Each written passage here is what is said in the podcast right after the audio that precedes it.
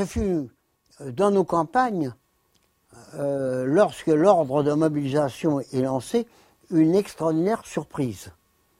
Hein, on était à, l'époque des travaux des champs. On était à un moment où, dans les campagnes où on lisait pas tellement les journaux, mais là on, ne les lisait pas du tout. Euh, ce fut donc une très grande surprise. Très souvent, euh, quand le tocsin euh, s'est mis à sonner, on utilisait également le tocsin pour signaler des incendies. On a cru qu'il y avait un incendie. Et puis, en fait, ce n'était pas un incendie, c'était la mobilisation générale. Alors, vous me direz, les Français surpris devraient être euh, opposés. Pourquoi euh, les mobilisait-on Non, parce que euh, l'invasion de la Belgique avait déjà eu lieu et pour l'opinion française, dans sa masse, il y a l'idée évidente que la France est victime d'une agression allemande.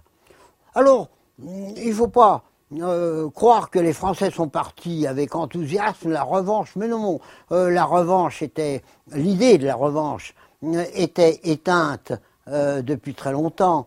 Mais la France a vraiment le sentiment d'être agressée. Alors, même direz-vous, les Allemands, alors, sont les agresseurs? Ah non L'opinion publique allemande a le sentiment d'être agressée par la Russie. Hein, euh, et euh, c'est le plan qui oblige à attaquer les Français, mais c'est pas ça l'adversaire principal. L'adversaire principal, euh, ce sont les Russes. Au fond, c'est, je crois, la, la chose la plus prodigieuse que l'événement qui est de loin le plus important de l'histoire du XXe siècle a été provoqué par une série de, faux sentiments et euh, de, de, mais ensuite, de part et d'autre, euh, je prends le cas des Allemands et des Français, qui, pour nous est tout de même euh, central, pour les soldats allemands comme pour les soldats français, ils ont le sentiment qu'ils se battent pour leur pays.